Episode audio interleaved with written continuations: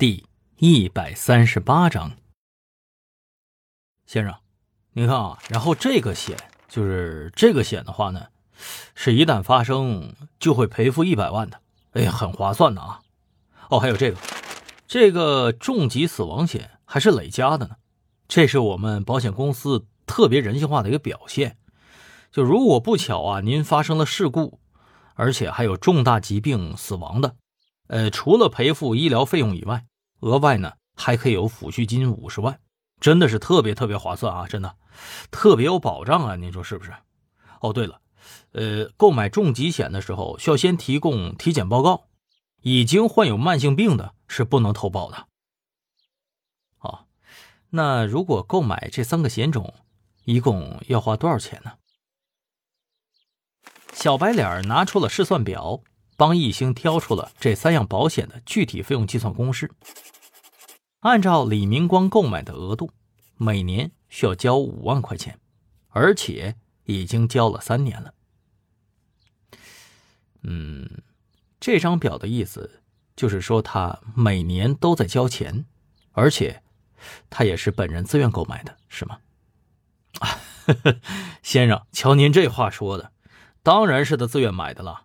我们保险公司也不可能强买强卖呀，您说是不是？呃，刚才我去调资料的时候啊，那巧了，我师傅好像那时候刚好接手过这个案子。他说当时他们一家三口是一起来的，他儿子也买了一份。哦，对，这两张单子的话呢，受益人都写的是他老伴儿，不，这是比较奇怪的啊。一般我们这儿都会写，比如说，呃，夫妻俩买，呃，然后写这个受益人是儿子这样的。哦，那我有个疑问呢，如果投保人真的出了事儿死亡了，那你们怎么确认他人真的死了呀？你们会去看他下葬吗？先生，您这个问题好像问的有点超纲了啊！我们总不能天天去盯着人家火化下葬啊，人家家里本来就挺伤心的了。一般呢，收一个死亡证明就行了。哦，行，那我明白了。麻烦你把你师傅叫来吧，我和他有话说。一兴说着，从兜里拿出了顾问证，晃了一下，这小白脸直接瞬间石化了。搞了半天，这警察在这套话呢呀。虽然不开心，但他还是去叫了人。晚上，一兴来到了滨海市公墓，打更老大爷正在拦着他。哎，小伙子，这里是陵园，你这大晚上的要来干什么呀？大爷，我知道，我是来找证据的。说完，他又把顾问证拿出来，在大爷眼前晃了一下。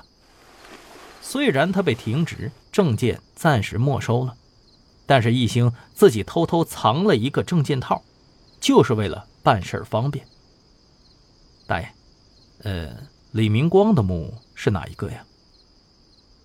老大爷摇了摇头，没办法阻拦了，只能领着一星来到了墓园里面。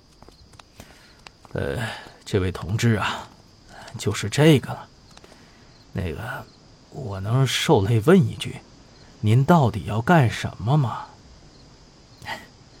没什么，别着急啊。哦，对了，我想顺便问一下啊，这里面都是火化的吗？啊，这个倒真是不一定，大部分都是这样的。你眼前这个啊，他就不是。易星微微一笑，侧过了身子，用手比划了一个请的手势。